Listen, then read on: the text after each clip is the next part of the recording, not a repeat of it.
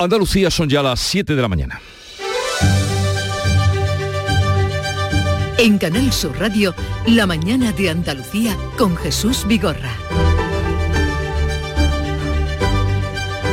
Buenos días queridos oyentes, es martes 31 de mayo, aquí finaliza este esplendoroso mes.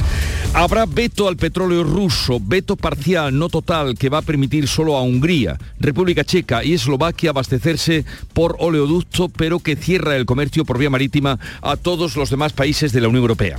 Europa deja de comprarle el 75% del montante ahora y el 90% a final de año. El objetivo es dejar de financiar la guerra a Putin e imponerle un duro castigo comercial y ha costado. Hungría era la más reticente, pero finalmente se ha llegado al acuerdo y los 27 han desbloqueado el sexto paquete de sanciones aprobado esta madrugada. La presidenta de la Comisión Europea, Ursula von der Leyen, se ha felicitado por el paso dado.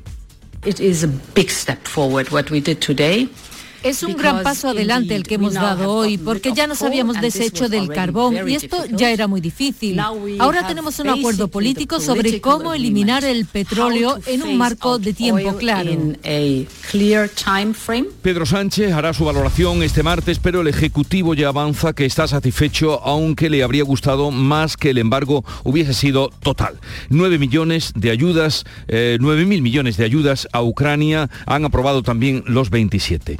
Y en el día de la celebración del 40 aniversario de la adhesión de España a la OTAN, que fue ayer lunes, el rey Felipe VI pidió a la Alianza Atlántica que la guerra de Ucrania no le haga descuidar las amenazas del sur. Pero nuestra seguridad colectiva también requiere que la Alianza preste cada vez más atención a los desafíos de la Dirección Estratégica Sur, donde el terrorismo de matriz yihadista amenaza directamente a nuestras sociedades desde esta medianoche están abiertos los pasos del Tarajal en Ceuta, el Benianzar en Melilla para los trabajadores transfronterizos. Los marroquíes con permiso de trabajo que les permiten el acceso pero no pernoctar. Ese es el caso. Es la segunda fase de la reapertura gradual acordada entre Madrid y Rabat después de 26 meses de cierre. Los pasos están tranquilos, de hecho no hay constancia de que haya cruzado nadie por ellos en las primeras horas de la noche. Aplausos a María Luisa. Es la última mujer asesinada, la cuarta en ocho días. La mató a golpes su pareja, que después se quitó la vida. Florina, María Luisa, Eva María y Maite, las cuatro asesinadas, dejan todas hijos. Hijos que pagan también la violencia machista. 253 niños menores de 12 años se han quedado sin madres en los últimos nueve meses. Y a quien pueda beneficiar, aquí van algunos de los testimonios de oyentes de nuestro Club de los Primeros, cuando comienza la mañana Andalucía, que le han contado a nuestra compañera Charo Padilla en el Día Mundial del Tabaco, que es hoy, o sin tabaco, que se puede dejar y desterrar y olvidar y seguir viviendo sin la atadura del cigarro. Yo me fumaba tres paquetes diarios, tres paquetes diarios. Y nació mi, mi hija y hace 31 años que no fumo. Llevo 20 años quitado del tabaco, es una de las mejores cosas que he hecho en mi vida. El tabaco es un veneno puro. Y hace 11 años dije no fumo más y aquí estoy, no fumo más. Deja de fumar, hombre, deja de fumar que eso no vale para nada, por Dios los saludables oyentes del Club de los Primeros, eh, por si les sirve también de muestra. En cuanto al tiempo, por delante tenemos un día luminoso, soleado, con máximas en ascenso y vientos flojos del oeste o suroeste y variables en el interior oriental. Vamos a conocer ahora cómo viene el día en cada una de las provincias. ¿Qué se espera en Cádiz? Salud, votaron. 23 de máxima es lo que esperamos, 17 tenemos ahora y el cielo despejado. En Campo de Gibraltar, Ana Torregrosa. Aquí tenemos a esta hora 18 grados, esperamos una máxima para hoy de 27, cielos con pocas nubes. Por Jerez, Pablo Cosano. 13 grados, marca el termómetro ahora, 28 de máxima prevista, cielo limpio. En Huelva, Sonia Vela. Cielos prácticamente despejados este martes. Tenemos a esta hora 16 grados en Huelva Capital. Llegaremos hoy a los 27. ¿Qué día hará en Córdoba, José Antonio Luque? Pues en la capital superamos ya los 13 grados. El cielo está completamente limpio y hoy la máxima será de 33. Eh, por Sevilla, Pilar González. Por Sevilla, intervalos de nubes bajas. La máxima prevista 31 grados y ahora tenemos 18 en la capital. ¿Cómo viene el día por Málaga, José Valero? Pues con cielo poco nuboso despejado, 33 de máxima tendremos en Málaga capital. Ahora tenemos 21. ¿Cómo amanece en Jaén, Irene Lucena? Cielos despejados a esta hora en gran parte de la provincia con 15 grados y se esperan máximas de 33. ¿Y qué pasará hoy en Granada, Laura Nieto? Más calor vamos a tener hoy, cielos poco nubosos, 15 grados a esta hora, máxima prevista 34. ¿Y cómo despierta Almería, María Jesús Recio? Con 19 grados, ahora mismo el cielo despejado y suben las temperaturas, la máxima llegará a los 27.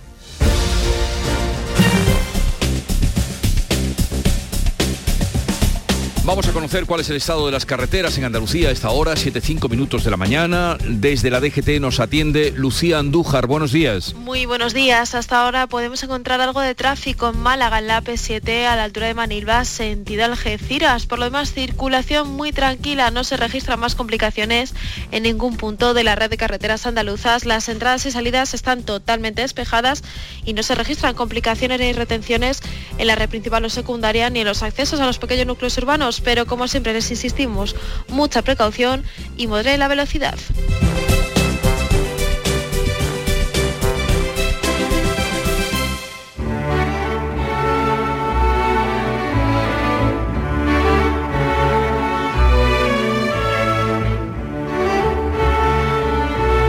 Ustedes no lo saben, pero a las elecciones del próximo 19 de junio se presentan muchos más partidos de los que todos los días aparecen en la crónica o recuento político. El tempranillo da un repasito, no con todas las siglas, pero sí en una panorámica para que ustedes estén informados. Tempranillo de partidos y hermandades. No me sé ni media lista de hermandades del Rocío. La lista de Reyes Jodos no es tan difícil, chiquillo. Si encarrilas 33 nombres así de seguido, Ataulfo, Sisebuto, Sisenando, Teodorico, pues todavía yo me atrevo con las dos listas que he dicho, antes que con aprenderme 22 entre partidos y asociaciones que tienen Andalucía de destino, el próximo 19 de junio. Cielo bendito. Si es con uno y me mareo, 22, ¿por dónde tiro? Izquierda, izquierda, derecha, derecha, extremos, Dios mío, no sé al contar esas listas y si los carteles miro, si estoy ante candidaturas o hermandades del rocío, o lista de reyes godos con vitiza y vitérico. Antonio García Barbaito que volverá luego con los romances perversos minutos antes de las 10 de la mañana.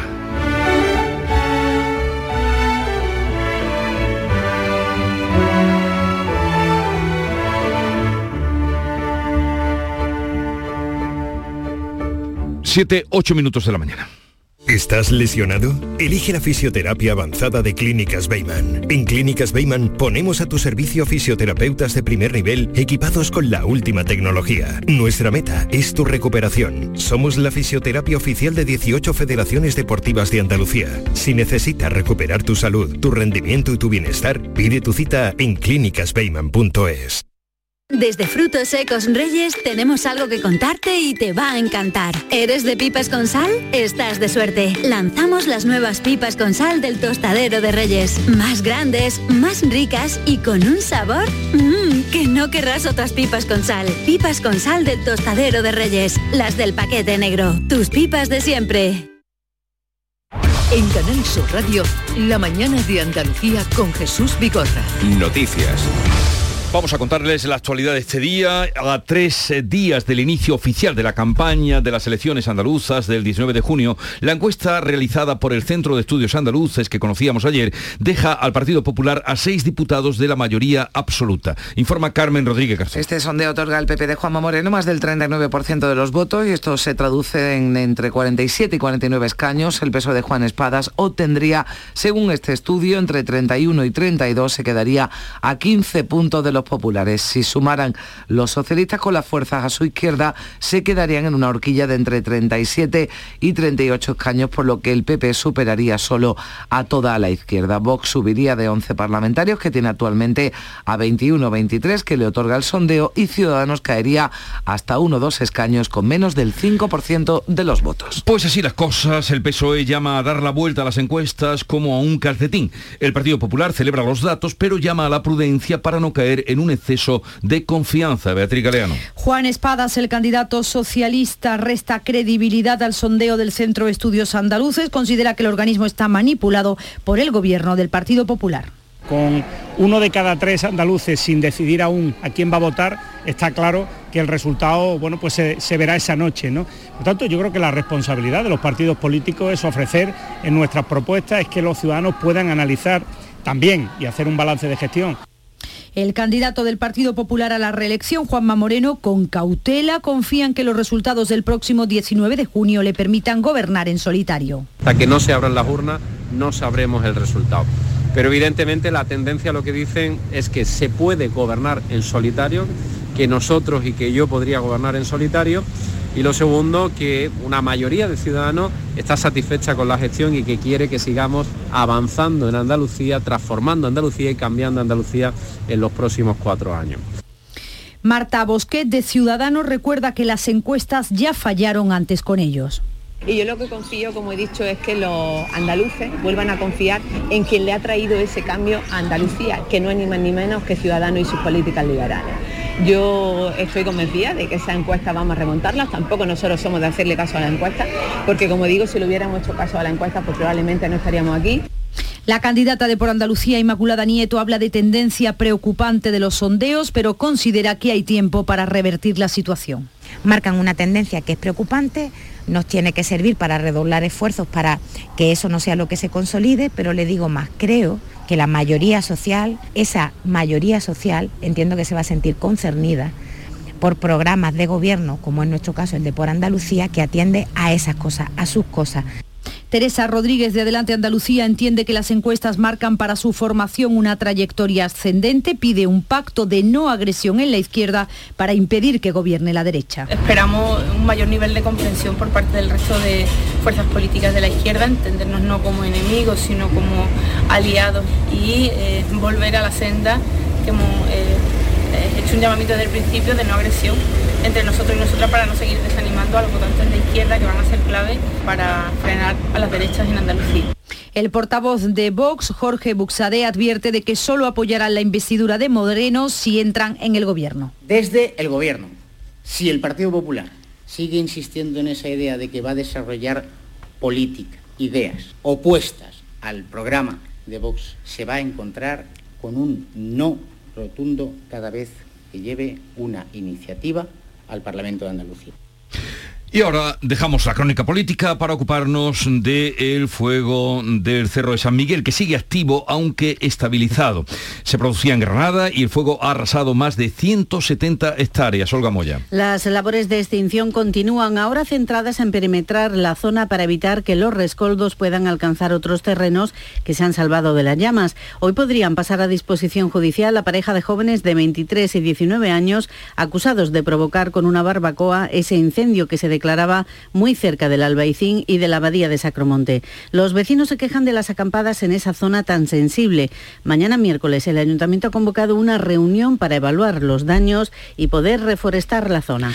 Se confirma la naturaleza machista del crimen de Tomelloso en la provincia de Ciudad Real. Una mujer de 43 años ha sido asesinada por su pareja en el restaurante en el que trabajaba. La encontró su hijo con varios golpes mortales. Su pareja y presunto asesino aparecía ahorcado ayer en un paraje próximo. Además, otra mujer también de 43 años permanece en estado crítico tras ser agredida por su marido en el municipio coruñés de Carballo y pasa además a disposición judicial el presunto autor del asesinato machista ocurrido en Benajarafe en Vélez, Málaga. Se trata de la pareja de Eva María, de 50 años, que fue apuñalada el pasado domingo y ya ha ingresado en prisión el hombre detenido por asesinar a su mujer en la localidad almeriense de Tíjola el pasado viernes. En 2021, 47 mujeres fueron asesinadas en España a manos de sus parejas o exparejas, ocho de ellas en Andalucía y en estos cinco meses de 2022 ya han sido asesinadas 18 en nuestro país, cuatro de ellas en Andalucía. Y siguen subiendo los precios a pesar de las previsiones del gobierno,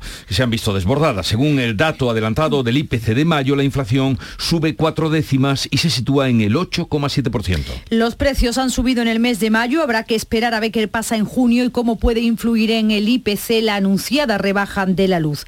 De momento, la inflación interanual ha subido cuatro décimas, se queda en el 8,7%. Pese a la bonificación de la gasolina, ha sido la subida de los precios de los carburantes y los alimentos y bebidas los culpables de esa subida del IPC. Los datos definitivos se van a publicar el 10 de junio, mientras el Banco de España ha vuelto a reclamar que patronal y sindicatos lleguen a un acuerdo para moderar la subida de los salarios, pero desde comisiones obreras una y Sordo acusa a los empresarios de falta de corresponsabilidad para evitar la pérdida de poder adquisitivo de las familias. Las empresas en España están salvaguardando sus beneficios y sus excedentes a costa de encarecer la cesta de la compra la Consejería de Salud volverá a ofrecer hoy, es martes, los nuevos datos de la pandemia. Los últimos situaban la incidencia en 467 casos por cada 100.000 habitantes en los mayores de 60 años. El director de vacunación de la Junta, David Moreno, señala que casi con toda seguridad habrá que vacunar a los mayores con una cuarta dosis a partir del otoño. Lo que sí parece claro que, bueno,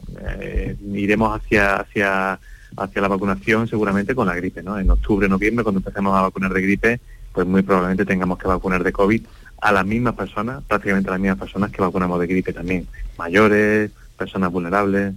Por otro lado, ya son cuatro los casos confirmados de viruela del mono en Andalucía. Son todos hombres, están aislados, ninguno ha requerido hospitalización. Hay dos en Sevilla, uno en Cádiz y otro en Málaga. A partir de ahora, según el consejero Jesús Aguirre, el Hospital Virgen del Rocío de Sevilla y el de San Cecilio de Granada van a secuenciar los casos sospechosos que se detecten en la comunidad para no depender del Centro Nacional de Microbiología y actuar con la mayor rapidez. Lo que queremos es que se haga a la mayor brevedad posible para que en caso de sea positivo no estar pendiente de lo que nos diga el Centro Nacional de Microbiología, que tarda unos cuantos días, sino directamente actuar de forma rápida y, y cortar posibles contagios a través de la cadena epidemiológica.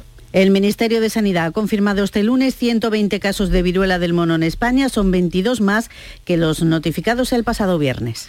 Los líderes de la Unión Europea han acordado a última hora de esta noche prohibir más de dos tercios de las importaciones de petróleo que viene de Rusia, el que llega por barco y no el que viene por oleoducto. Un veto, por tanto, parcial y no total al crudo ruso para contentar a Hungría, que se ha opuesto desde el principio a prescindir del combustible ruso por su alta dependencia. La excepción es también para República Checa y Eslovaquia. Solo estos tres países seguirán recibiendo petróleo por tierra. La presidenta de la Comisión Europea, Ursula von der Leyen, se felicitaba por el paso dado.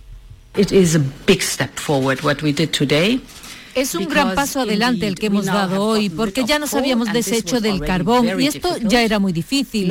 Ahora tenemos un acuerdo político sobre cómo eliminar el petróleo en un marco de tiempo claro. Y satisfecho también se mostraba el presidente del Consejo Europeo, celebra que se corta así una importante fuente de financiación de la guerra. Pedro Sánchez hará su valoración este martes, pero el Ejecutivo ya avanza que está satisfecho, aunque le hubiera gustado más que el embargo hubiese sido total. Rusia además deja hoy de suministrar gas a Dinamarca, algo que ya ha hecho este lunes con Países Bajos, la respuesta de Kremlin a la negativa de estos países a pagar en rublos al proveedor Gazprom. El presidente del gobierno se ha comprometido ante la OTAN a incrementar el gasto militar y ha pedido comprensión a los españoles. Ha dicho que es imprescindible hacer este esfuerzo si se quiere preservar la seguridad y la estabilidad del modelo democrático. Pedro Sánchez lanzaba este mensaje en el acto institucional por el 40 aniversario de la entrada de España en la Alianza Atlántica celebrado este lunes en el Teatro Real de Madrid. Es imprescindible, en consecuencia, que reforcemos nuestra capacidad de disuasión, lo cual, sin duda alguna, va a exigir capacidades militares modernas, capaces, disponibles, que solo se adquieren mediante un aumento de la inversión en defensa. Debemos hacer ese esfuerzo. El rey Felipe VI, que presidió el acto en el Palacio Real de Madrid, advertía a la OTAN de que no olvide la amenaza del yihadismo y la inestabilidad de África. Pero nuestra seguridad colectiva también requiere que la Alianza preste cada vez más atención a los desafíos de la Dirección Estratégica Sur, donde el terrorismo de matriz yihadista amenaza directamente a nuestras sociedades Al acto no asistieron los ministros de Unidas Podemos ni representantes de la formación por su postura crítica con la OTAN y con la celebración en Madrid de la próxima cumbre. Las hermandades de Ayamonte, Isla Cristina, caminan ya hacia la aldea del Rocío para la romería de Pentecostés. El próximo lunes son las primeras filiales onubenses en salir. Más de un millar de peregrinos acompañan a sus impecados por delante. Tienen cuatro días de camino, un rocío del reencuentro y para algunos el primero. La salida del pueblo es muy bonita, el camino entero. La Peque también se viene, su primer camino. El último camino estaba recién nacida y, y ahora aquí vamos a vivir la experiencia. Con muchísimas ganas, muchísimas ganas y con la gente muy contenta y vamos para el Rocío. Doce hermandades sevillanas inician hoy el camino hacia el Rocío. De la capital sale la castrense de Tablada, que adelanta este año un día su salida. Hoy comienza el embarque de las hermandades en Sanlúcar de Barrameda. De las 16 que transitan por la provincia de Cádiz, 12 de ellas cruzan el río. El dispositivo de seguridad se extiende hasta el 9 de junio. Pues a lo largo del programa mm, nos acercaremos a algunos de los pasos del camino del Rocío por donde ya discurren estas hermandades. Son las 7.20 minutos. Vamos enseguida a la revista de prensa con Paco Lo hago por tus abrazos, por nuestros paseos, los viajes y conciertos juntos, por tu sonrisa y por tus besos. Lo hago por seguir cuidándonos. Llevamos dos años luchando para frenar la COVID-19. Ahora más que nunca la responsabilidad es de todos. Actuemos con precaución y prudencia. Está en nuestra mano mantener todo lo construido. Junta de Andalucía.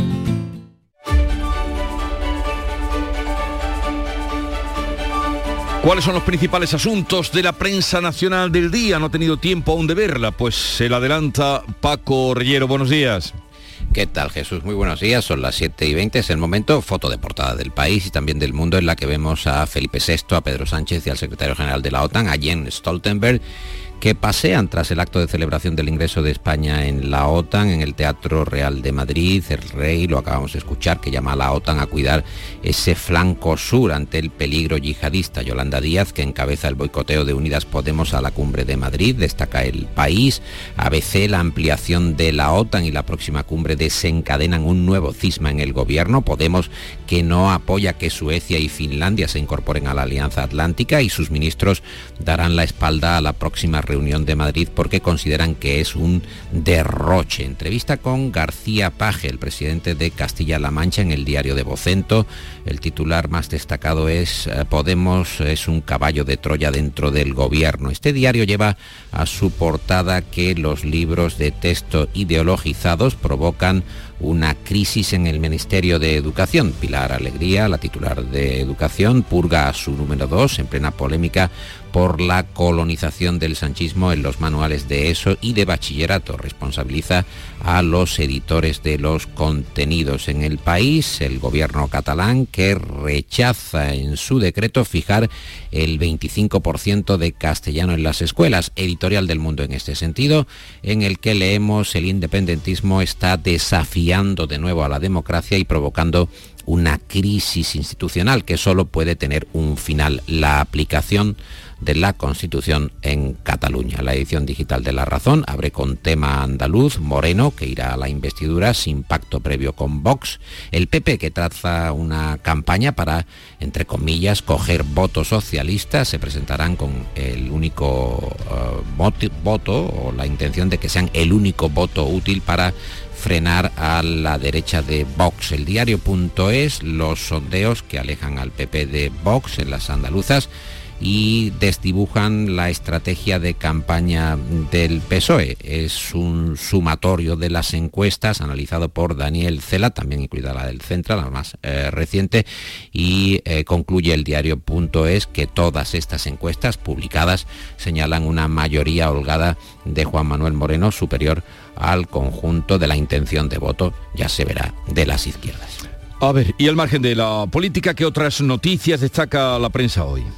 Pues en el país eh, continúan con entregas eh, los audios secretos de la corrupción, en este caso la sexta entrega interior que intentó borrar pruebas de la investigación a jueces, la policía que filtró fotos de magistrados favorables a la autodeterminación en el mundo abriendo su edición de hoy, la red del peso en la comunidad valenciana, la trama corrupta creó una estructura para operar en Andalucía, trató de expandirse a autonomías socialistas aliándose con empresas afines, es digo la apertura del mundo En el diario.es, el bloqueo del PP que obliga al gobierno a decidir en dos semanas si renueva o no por su cuenta el Tribunal Constitucional. En News Diario encontramos un tema social interesante vinculado también a la carga impositiva, a los impuestos. Los expertos que asesoran a Sanidad recomiendan duplicar el precio del tabaco a 10 euros 10 euros la cajetilla. El Comité Nacional para la Prevención del Tabaquismo propone un encarecimiento progresivo de los cigarrillos del tabaco y ampliar los eh, espacios sin humos. El diario.es nos cuenta, por otra parte, que la nueva propuesta de Escribá, el ministro responsable de la Seguridad Social, la propuesta que quiere hacer Escribá a los autónomos, cuotas entre 250 y 550 euros hasta 2025. Un plan para llegar a ese rango hasta el año 25. Y el IPC, Jesús, que lo veníamos comentando, mm. que repunta hasta el 8,7% e inutiliza las medidas de choque del gobierno, según ABC, la inflación que se desboca en mayo eh, también lo encontramos, por ejemplo, en la portada de eh, La Vanguardia. En este sentido, en Infolibre, Moncloa que fía el tope de gas, eh, la contención del IPC, mientras sindicatos y Unidas Podemos exigen más medidas. Y por último, el confidencial que habla de que la inflación pasa factura, qué decir, qué no saber, qué nos harán nuestros oyentes sobre este asunto y España que vuelve a perder competitividad frente al euro que no saber, como dices, los que tienen que hacer la compra cada día. Y en cuanto al día, a, las páginas de Internacional, una vez más, la invasión de Ucrania que cumple su día 96.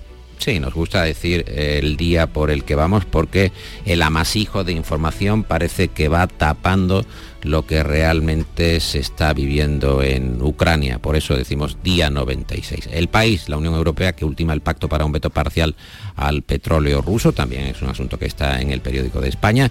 Los 27 que plantean un acuerdo de mínimos para cortar ese suministro por barco, lo que permitiría a Hungría abastecerse por su oleoducto. En News Donetsk, que adelanta que algunos de los prisioneros de la planta de Azostal serán condenados a muerte y en la razón que detectan eh, nuevos eh, pasos del éxodo de empresas. Netflix, por ejemplo, que cumple su amenaza y deja a Rusia finalmente sin acceso a la plataforma por la invasión de Ucrania. Pues vamos ya con la información deportiva que nos trae esta mañana Antonio Camaño. Buenos días. Hola, ¿qué tal? Muy buenos días. Almería sigue de fiesta y no es para menos después de que el conjunto rojo y blanco consiguiera el ansiado ascenso en Butar, que lo lleva intentando más de siete años y ha firmado la mejor temporada de su historia consiguiendo el título de segunda división. Un título en forma de copa que recibió en el día de ayer de manos del presidente de la Federación Española de Fútbol, Luis Rubiales, le hizo entrega de la copa como campeón en la Asamblea General que se celebró en Las Rozas. También el presidente de la Junta de Andalucía, Juanma Moreno, ha querido felicitar a la Almería. Es verdad que era un sueño, porque no es fácil salir de lo que llaman el pozo de la segunda división, y eso es lo que se ha conseguido, hacer un sueño realidad. Mi alegría, porque un equipo andaluz, y en este caso un equipo tan importante, como la Unión Deportiva Almería haya subido a primera división. Y en primera división, donde va a jugar este Almería, el mercado de momento bastante parado, pero dos nombres propios, dos franceses encima de la mesa. Uno del Sevilla, Koundé, otro del Betis, Fekir. Parece que el Chelsea ya tiene claro el objetivo y va a hacer próximamente una oferta importante al Sevilla. Y en el Betis se habla en Inglaterra de la posibilidad de que el Newcastle le haga también otra oferta importantísima para sacar a Nabil Fekir del conjunto verde y blanco. Vamos a echar el cierre, momento para concluir la lectura de la prensa. ¿Dónde lo has encontrado? Paco, sorpréndenos. Pues encuentro un reportaje y una serie en el periódico de España con los mejores desayunos de, nuestro país. Están indagando a ver dónde mejor se desayuna. Yo no sé, Jesús, si tú eres de desayunos exquisitos, frugales, eh, si eres ascético y apenas te tomas una manzana. Eh, ¿Cuál es el desayuno de Vigorra, por cierto? Media tostada y un café con leche y con eso está bien, ¿no? Bueno, yo soy de tu misma escuela, quiero decir, el aceite, el pan y el café, pero en la España vaciada, nos cuentan en EPE, el tiempo cambia, se ralentiza, todo transcurre a cámara lenta y están buscando en lugares deshabitados donde se puede desayunar mejor. En el molino de Alcuneza, en Guadalajara, hasta allí se han ido para ver cómo hay una serie de chefs, eh, concretamente Blanca y Manuel, los hermanos Moreno, que están preparando panes con harinas de cereales rescatados del olvido. El trigo negrillo, el centenón gigantón, eh, la Florencia Aurora y lo que proponen es una receta de huevo poché y aguacate sobre una tostada con estrella Michelin. Así está la cosa, Jesús. Así está la mañana. Nosotros con nuestra tostada y estos con el huevo poché. ¿No podrías haber traído otro cierre a esta hora justa de la mañana y sin tomar un café o solo un café? Hay que abrir el apetito en todos los sentidos. Qué manera de meter, de hurgar, meter el, el dedo en, la llaga. Bueno, querido. un abrazo que tengas un buen café y un buen desayuno. Igualmente para Hasta mañana. Adiós. Paco Reyero, como cada día con la prensa, llegamos a las siete y media.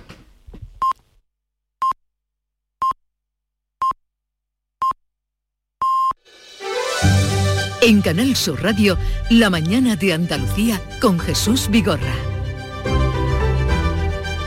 Acaban de sonar las señales de las siete y media. Digo esto para que ustedes se vayan haciendo su plan del día y vamos a esta hora a dar cuenta en titulares de las noticias más destacadas que les estamos contando con Beatriz Galeano. El Partido Popular se acerca a un gobierno en solitario en Andalucía, superaría al PSOE y sumaría más que toda la izquierda según la encuesta del Centro de Estudios Andaluces, el equivalente al CIS español. Los populares no necesitarían pactar con Vox, partido que doblaría sus escaños. Los socialistas obtendrían 32, 6 las dos coaliciones de izquierdas y entre 1 y 2 ciudadanos. 170 hectáreas de terreno forestal ha calcinado el incendio del Cerro de San Miguel en Granada capital que está ya estabilizado. 47 bomberos siguen trabajando en su extinción y vigilan y refrescan los puntos calientes. Todo apunta a una negligencia de dos jóvenes excursionistas que encendieron un fuego. Los dos han sido detenidos. Se confirma la naturaleza machista del asesinato de una mujer en Tomelloso, Ciudad Real. María Luisa tenía 43 años, la encontró su hijo en el restaurante donde trabajaba. Su expareja se ha ahorcado. Otra mujer de 43 años permanece en estado grave tras recibir una paliza de su marido en Carballo, a Coruña. Hoy pasará disposición judicial el acusado de matar a Eva María de 50 años en Benajarafe, Málaga. Ya ha entrado en prisión el sospechoso de asesinar a su mujer Maite de 50 años en Tíjola el pasado viernes. Los trabajadores transfronterizos pueden cruzar desde hoy las fronteras de Ceuta y Melilla con Marruecos. Esta medianoche ha comenzado la segunda fase de la reapertura gradual acordada entre Madrid y Rabat después de 26 meses de cierre. Habrá más controles y vigilancia para evitar la economía sumergida. La Unión Europea acuerda el veto parcial al petróleo ruso, desbloquea el sexto paquete de sanciones a Moscú y aprueba la entrega de 9.000 millones de euros a Ucrania. Solo Hungría, República Checa y Eslovaquia seguirán abasteciéndose del crudo que llega por oleoducto. Queda prohibida la compra del que viene por vía marítima, lo que supone dos tercios del total. El objetivo es dejar de financiar la guerra a Putin e imponerle un duro castigo comercial. Los carburantes y los alimentos se encarecen la cesta de la compra en mayo. La inflación repunta cuatro décimas hasta el 8,7%. Esta vez la luz no ha influido en el incremento, pero hoy vuelve a subir se paga 213 euros el megavatio hora, son 7 euros más que ayer. España confirma 120 casos positivos de viruela del mono, 22 más que el pasado viernes. Andalucía suma 4 y mantiene otros 19 en investigación. Y dos hospitales de Sevilla y Granada se van a encargar de analizar las muestras para agilizar así el diagnóstico. La romería del Rocío ya está en marcha por muchas veredas y caminos. Las hermandades gaditanas comienzan a cruzar el Guadalquivir en barcazas por Sanlúcar para adentrarse en Doñana. 12 inician el camino desde Sevilla y se suman a las que ya caminan hacia la aldea como siempre, el responsable del Plan Romero pide precaución para evitar incendios forestales. Y en cuanto al tiempo para hoy... Tenemos hoy cielos poco nubosos en Andalucía, bajan las temperaturas mínimas en el Valle del Guadalquivir y en Cádiz y habrá subida generalizada de las temperaturas máximas. La más alta va a ser hoy en Granada con 34 grados. 7.33 minutos de la mañana, enseguida vamos a las claves económicas del día. No te creo. Que la tarjeta Mastercard profesional de Cajamar no tiene comisión de emisión y además te bonifica con 50 euros en tu primera compra de ese importe o superior de abril a junio. ¿Cómo lo oyes? Solicítala antes del 30 de junio y date prisa que vuelan. Es solo para las primeras 900 contrataciones. Tarjeta emitida por Cajamar Caja Rural. Más información en nuestra web y oficinas. Es real. Se llama Mastercard Profesional. Lo hago por tus abrazos, por nuestros paseos los viajes y conciertos juntos, por tu sonrisa y por tus besos. Lo hago por seguir cuidándonos, Llevamos dos años luchando para frenar la COVID-19. Ahora más que nunca la responsabilidad es de todos. Actuemos con precaución y prudencia. Está en nuestra mano mantener todo lo construido. Junta de Andalucía. Las claves económicas con Paco Bocero. Paco, buenos días. Buenos días, Jesús, ¿qué tal? Ay, acabamos mayo, acabamos mayo, ya ayer hablamos del IPC, la subida de precios que tú venías hace tiempo anunciando y qué claves económicas tenemos para hoy. Pues mira, hoy vamos a volver a hablar de precios, ya que Eurostat va a dar a conocer sobre las 11 de la mañana el IPC europeo, en este caso de la eurozona. El último dato disponible de marzo fue del 7,4%, lo que quiere decir que hoy vamos a conocer el preliminar de abril y presumiblemente debería subir, máxime cuando Alemania registró ayer un dato adelantado del 7,9 y nosotros hemos vuelto a acelerar hasta el 8,7%.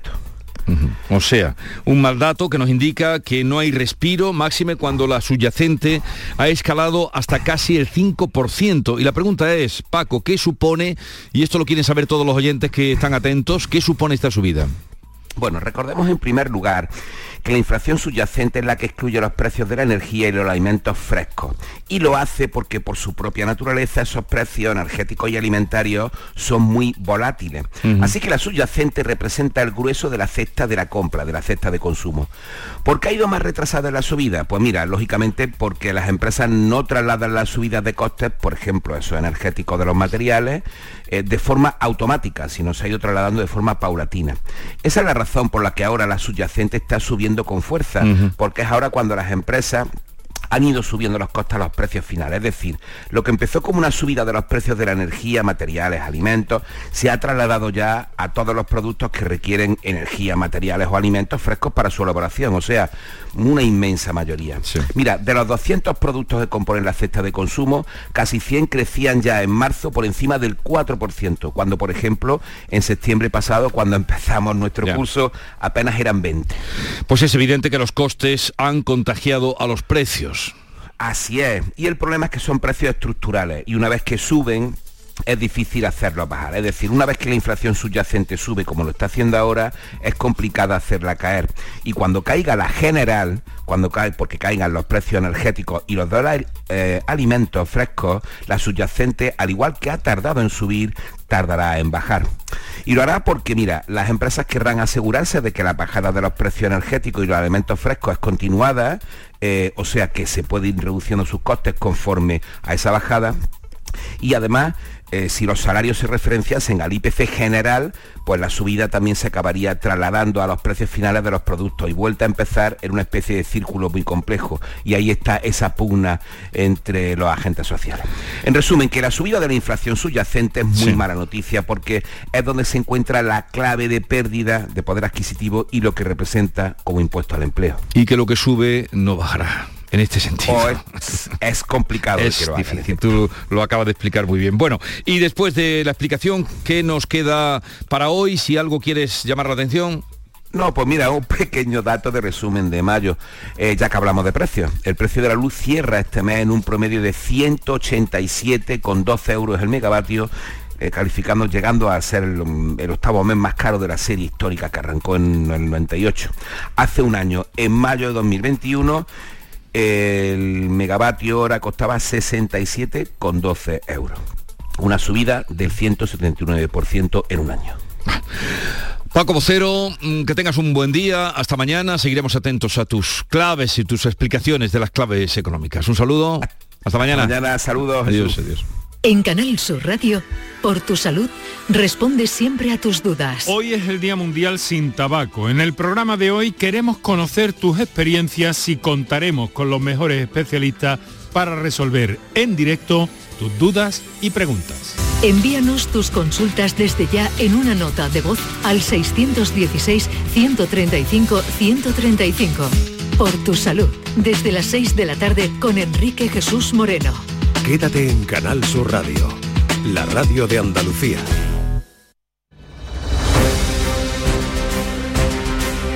Vamos con otras noticias de Andalucía. Ya hay fecha para la repetición del juicio del caso Quality Food por orden del Supremo. Salud votaron. Será del 16 de enero al 2 de febrero de 2023. El Tribunal Supremo ordenó repetir la vista oral a los tres acusados condenados por la audiencia provincial, Manuel García Gallardo, fundador de la empresa alimentaria Víctor Ocaña y Ana Gallardo, madre de García Gallardo, con responsabilidad civil, no penal. El alto tribunal concluyó que el fallo de la audiencia provincial debía ser anulado al entender que una prueba pericial no había sido debida, había sido indebidamente rechazada y había vulnerado el derecho a la defensa. La Asociación Española contra el Cáncer va a pedir hoy en toda España que grandes espacios se conviertan en lugares sin humo. Por ejemplo, el Parque Natural de Cabo de Gata, María Jesús Recio.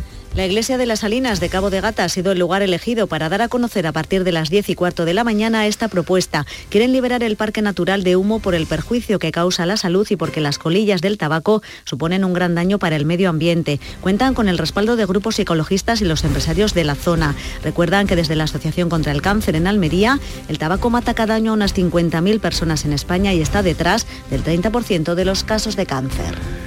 En la semana del donante en Córdoba hemos conocido que 15 pacientes han sido trasplantados con su propia médula tras superar un cáncer y se recuperan en casa ahorrándose varias semanas de ingreso hospitalario. José Antonio Luque. Sí, señores, lo que se denomina el programa de trasplante autólogo domiciliario que comenzó el pasado año en el Reina Sofía de Córdoba y que se está dando a conocer en la Semana del Donante. Escuchen a uno de esos pacientes, a Marcos. Cuando yo me fui a casa de mi padre, en la casa donde nací, mi cama, mm, comida que tú preparas, según las indicaciones que tienes que seguir, pero bueno, es la comida que tú quieres. Eh, eh, la movilidad, poder andar por la casa, poder salir un poquillo al balcón con tu mascarilla, con cuidado con las infecciones y todo eso, eh, es que es genial. El trasplante domiciliario de verdad da la vida, al paciente le da la vida.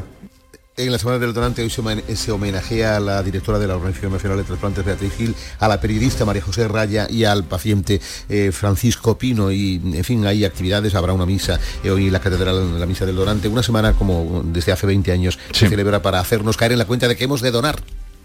Y no lo olvidemos, porque hoy por ti, mañana por mí. Hoy comienza el Festival Internacional de Cortometrajes de San Roque. Cuéntanos, Ana Torregrosa. Pues sí, se va a extender hasta el próximo 11 de junio. Son 42 los cortos que participan este año en la sección oficial. Han sido seleccionados entre más de 900 trabajos presentados. Una sección oficial que comienza mañana porque hoy, en esta primera jornada del festival, va a estar centrada en un monográfico de películas de Cádiz. Este año, en su edición número 43, el FIXAN, el Festival Internacional de Cortometrajes de San Roque, concede su premio honorífico al actor José Sacristán.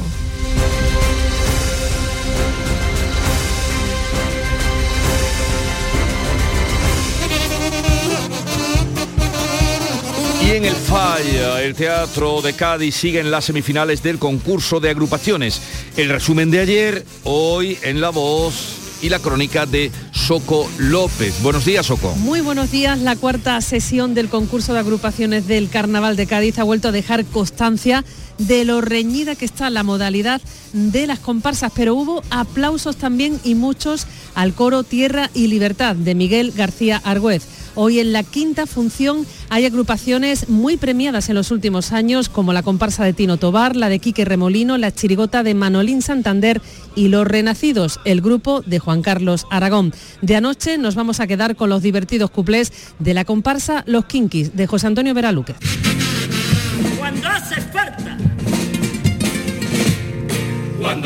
Un experto en cuatro televisión, llaman a César Carballo porque de todo sabe gallo de pandemia de volcanes, de la guerra y los rebrotes, del clima de economía y no saber caraote. Que la mujer se ha acostado con los vecinos de medio bloque. La Victoria Federica.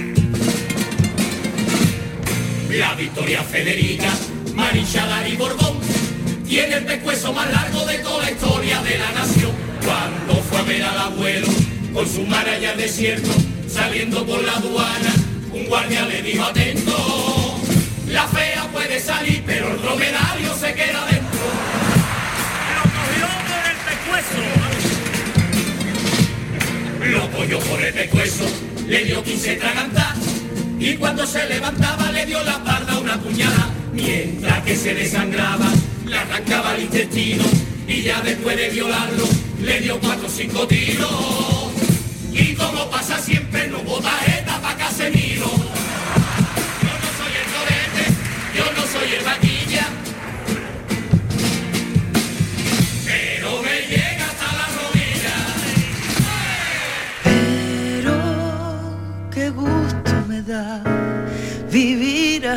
El Carnaval de Cádiz avanza cada año en igualdad. En Covirán queremos seguir impulsando el talento femenino y por eso hemos lanzado micarnavalnomefalla.com, donde impulsaremos y daremos visibilidad a nuestras artistas femeninas.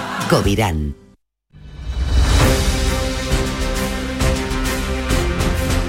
Enseguida llegamos a las 7.45, 8 menos cuarto tiempo para la información local, pero ya les anuncio que hoy nos visitarán ya al final del programa, 11 y media de la mañana, Andy Lucas para presentar su gira de 20 años y el disco que va a llevar el mismo título, además del estreno de Me estoy volviendo loco.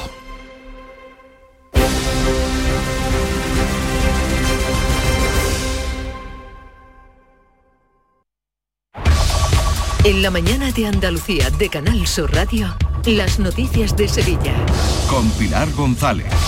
Hola, buenos días. El Colegio de Farmacéuticos de Sevilla celebra hoy una jornada de puertas abiertas para fomentar el abandono del tabaquismo con pruebas médicas. Además, la Asociación Española contra el Cáncer inicia una campaña de movilización social para reclamar que se prohíba fumar en el Parque de María Luisa y en la Plaza de España. Hoy es el Día Mundial sin Tabaco. A esta hora hay retenciones en la entrada a Sevilla por la A49 de 5 kilómetros, uno por el patrocinio, uno por la autovía de Coria, uno también en el Centenario sentido Cádiz y en el nudo de la gota de leche sentido Ronda Urbana Norte donde el tráfico es intenso. Intenso también es en la entrada a la ciudad por el Alamillo, Avenida Juan Pablo II y Puente de las Delicias, Avenida de la Paz y en la Avenida de Andalucía sentido Ronda del Tamarguillo. En cuanto al tiempo tenemos intervalos de nubes baja, viento del oeste, la máxima prevista 33 grados en Écija, 30 en Lebrija y 31 en Morón y en Sevilla. A esta hora 17 grados en la capital. El mobiliario para la hostelería lo tienes en Industria Sevillana Hostelera. Campanas y turbinas de extracción, mesas inoxidables, mobiliario refrigerado, equipos de lavado y todo lo necesario para el montaje de tu bar o restaurante. Equipos de aire acondicionado desde 226 euros masiva. Condiciones especiales para instaladores. Industria Sevillana Hostelera. En Polígono El Pino, calle Pino Central 8. Teléfono 617-980-950. Recuerde, 617-980-950. En Canal Sur Radio, las noticias de Sevilla.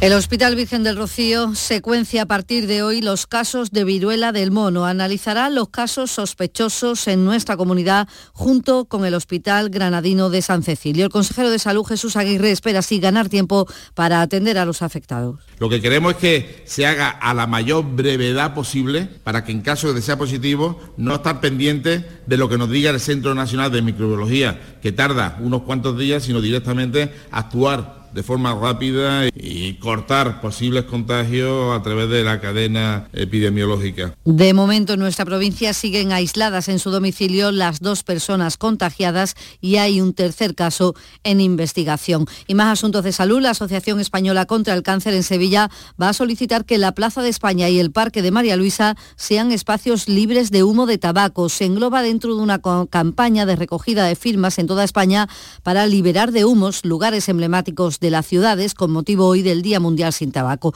Y es que el 72% de los menores están expuestos al humo del tabaco en espacios abiertos. El presidente de la Asociación de contra el Cáncer de Sevilla, Jesús Maza, considera por ello importante que se prohíba fumar en lugares como el Parque de María Luisa. Y intentamos que en aquellos espacios donde hay menores, eh, pues no se fume o, no estén expuestos al humo del tabaco, estaremos dando un paso gigante, porque claro, el, tabaco es nocivo, el tabaco, el tabaco mata, pero la cercanía a alguien que está fumando nos, nos, hace eh, tragarnos ese humo y también nos perjudica. En esta campaña de la Asociación contra el Cáncer también participa el Colegio de Farmacéuticos de Sevilla, que celebra hoy una jornada de puertas abiertas para fomentar el abandono del tabaquismo con pruebas médicas. Nos vamos al Rocío. Inician esta mañana el camino Utrera, Lalgabas, Alteras, Valencina. También inician hoy el camino Alcalá de Guadaira, Tomares, Isla Mayor, Coria, Las Cabezas de San Juan, Albaida, San Juan de Alnafarache y Mairena del Alcohol. De la capital sale la primera, la castrense, de Tablada. Y ya están en ruta Carmona, El Viso, Marchena, Montequinto, Toncina, El Cuervo, así como Morón y Lebrija. El responsable del plan Romero en nuestra provincia, Antonio Pajuelo, ha pedido aquí en Canal Sur Radio mucha precaución para evitar cualquier riesgo de incendio forestal, porque ello conllevaría otros problemas. En época de alto peligro de incendios forestales, de tal manera que tener que evacuar una parada de una hermandad es algo mm, que provocaría bastante conflicto y en la propia hermandad y por parte de los servicios de emergencia que Por Coria han comenzado a pasar las primeras hermandades, casi una treintena de filiales cruzan el río allí, una estampa, dice su alcalde Modesto González, para no perderse. El paso de, del Guadalquivir por Coria en, en nuestra barcaza, que no mucha gente conoce, los rocieros por supuesto que sí, pues deja un, un paso de un momento en el camino de todas estas hermandades muy particular y al mismo tiempo pues visualmente maravilloso y que permite pues, que las hermandades inicien su camino quizás de la mejor manera posible. ¿no? El miércoles, mañana, será un día muy complicado en Sevilla. Salen muchas del Aljarafe, pero desde la capital además cuatro hermandades. Macarena, Triana, al Cerro. Este año Sevilla desde El Salvador, que adelanta un día su salida. Diez minutos nos separan de las ocho de la mañana.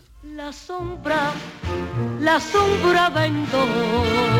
Don Manuel Hidalgo, responsable de ventas de Tordos Quitasol, nos informa. En esta época del año podemos instalar con comodidad todo tipo de tordos y carpas en todos los modelos y sistemas, tordos con motor y tordos automáticos. Pero eso saldrá carísimo. Ese es un error, José Antonio. Estamos con precios en promoción y con facilidades de pago. No me digo más, llámenos al 954 33 29 88. Recuerde, 954 33 29 88 y olvídese de aquello ya tan lejano de... Leopoldo, échame el tordo. Y pase a la modernidad, a... Corrito, dale al botoncito. Tordos y carpas quitasol, la sombra de Sevilla. La sombra, la sombra.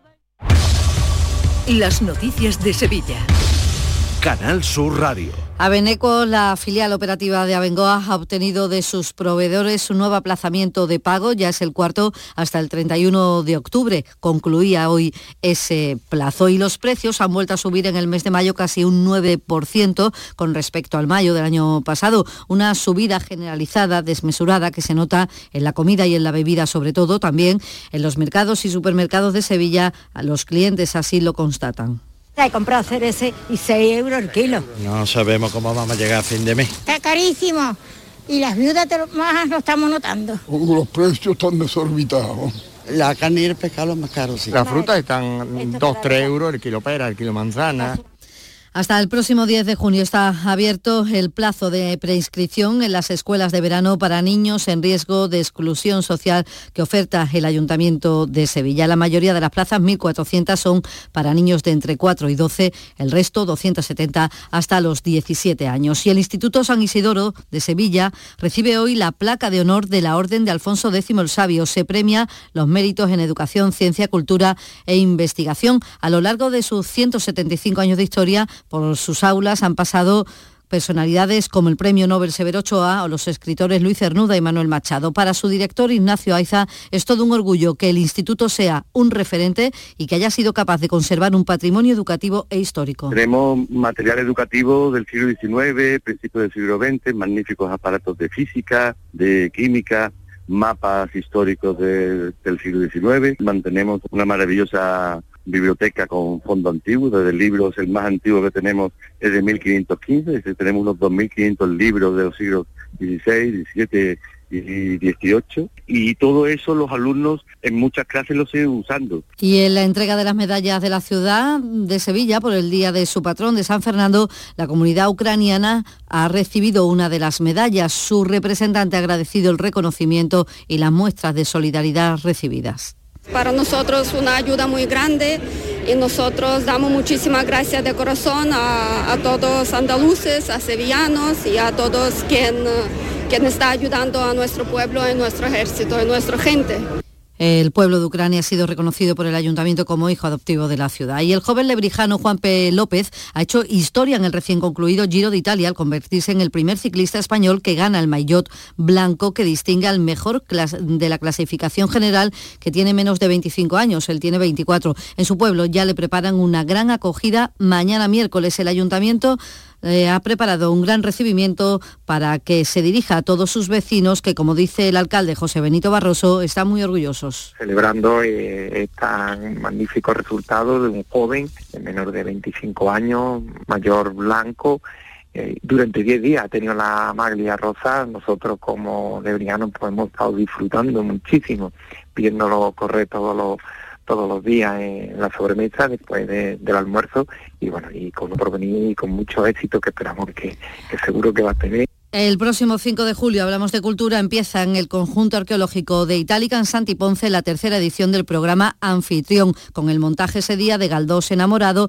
se abre esta programación a lo largo de 10 días. Entre otros, también habrá Electra o La Suite, un programa que detalla la consejera de Cultura, Patricia del Pozo. Anfitrión eh, se ha posicionado en el verano de Andalucía como una de las mejores opciones culturales para el espectador, no solo de aquí, no solo de aquí, sino también, por ejemplo, ese, ese, peregrino que tenemos haciendo el camino de Santiago durante el mes de, de, julio, pasando por la vía de la Plata. A esta hora, 14 grados en el Cuervo, 13 en Morón, 14 en Lebrija, 17 grados en Sevilla.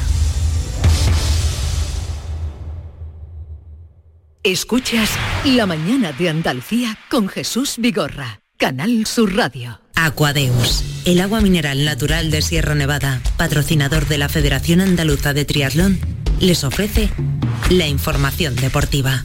Hola, ¿qué tal? Buenos días. Almería sigue de fiesta y no es para menos después de que el conjunto rojiblanco consiguiera el ansiado ascenso en Butar, que lo lleva intentando más de siete años y ha firmado la mejor temporada de su historia y además se ha convertido en campeón de segunda división. Así que el club almeriense ya tiene en su poder el trofeo de campeón de la categoría de plata, algo que nunca antes había logrado. Luis Rubiales, presidente de la Real Federación Española de Fútbol, le hizo entrega en el día de ayer de la Copa en la Asamblea General que se celebró en la ciudad de fútbol de Las Rozas. También el presidente de la Junta de Andalucía, Juanma Moreno, quiso felicitar de esta forma a la Almería por su ascenso. Es verdad que era un sueño, porque no es fácil salir de lo que llaman el pozo de la segunda división, y eso es lo que se ha conseguido, hacer un sueño realidad.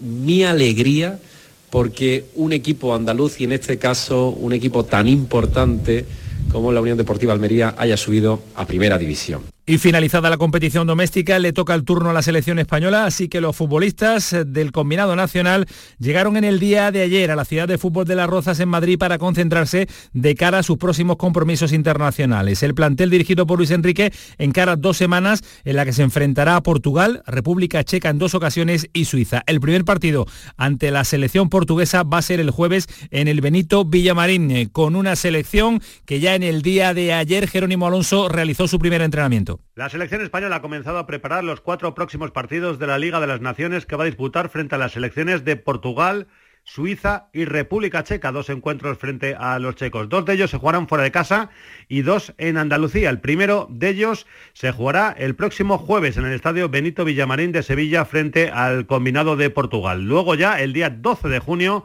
en Málaga en el estadio de la Rosaleda frente a la República Checa. Ayer Luis Enrique comenzó a realizar los primeros entrenamientos, sesión vespertina para la selección en la que trabajaron todos con normalidad, salvo Tiago Alcántara que viene con problemas que arrastra desde la final de la Liga de Campeones. Hoy será el segundo entrenamiento en la mañana de hoy en la ciudad del fútbol de Las Rozas antes de que mañana miércoles la selección parta ya rumbo a Sevilla. Y en el Sevilla con la marejada que ha creado la venta de Diego Carlos a Aston Villa, el Sevilla se ve inmerso sin tiempo en otra operación que podría marcar su mercado. La marcha de Cundé al Chelsea. Es que el club inglés ya se ha puesto en contacto con el club sevillista de manera oficial para comunicarle que desea retomar las negociaciones y que para ello va a presentar una oferta después de que se haya realizado oficialmente la llegada de los nuevos dueños. También la Premier se fija en uno de los mejores jugadores de la temporada. Viste la camiseta del Real Betis Balompié y se llama Fekir. El hombre más rico del mundo, el dueño del Newcastle, se ha fijado en el mediocentro francés y quiere ficharlo para la Premier League. Tiene que hacer una oferta muy importante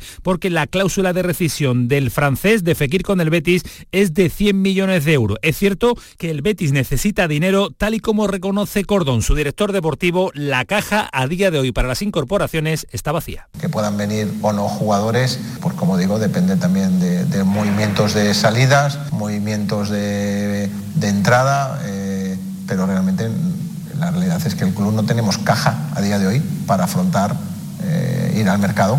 Y esa es la realidad como le pasa a la inmensa mayoría de los clubes. Entonces, no, no, por mucho que se te ponga a tiro nada, no realmente ahora mismo nos queda un periodo de tranquilidad, el verano va a ser muy largo y ya veremos, o sea, si, qué, va ocurriendo. Mercado largo y mercado pausado que también lo va a ser para el Cádiz, a pesar de que ya anunció el presidente Manolo Vizcaíno que quería un fichaje top, que quería un delantero de garantía de cara a la próxima temporada. Parece que el jugador que interesa a los amarillos es Juan Diego Molina, más conocido como Stoico, futbolista de 28 años, que ha sido con diferencia uno de los grandes jugadores de la temporada en segunda división. 21 goles, 4 asistencias en 38 partidos, el jugador de Leibar. Si no asciende a primera división, tendría las puertas abiertas del Cádiz. Cordero, miembro de la deportiva del equipo amarillo, quiere antes de fichar atar dos renovaciones, la de Acapo y la de Alex. Son dos jugadores que no andan mucho esta segunda vuelta, son dos jugadores importantes para nosotros, pero siempre y cuando, mm, tanto por parte de ellos como por parte nuestra,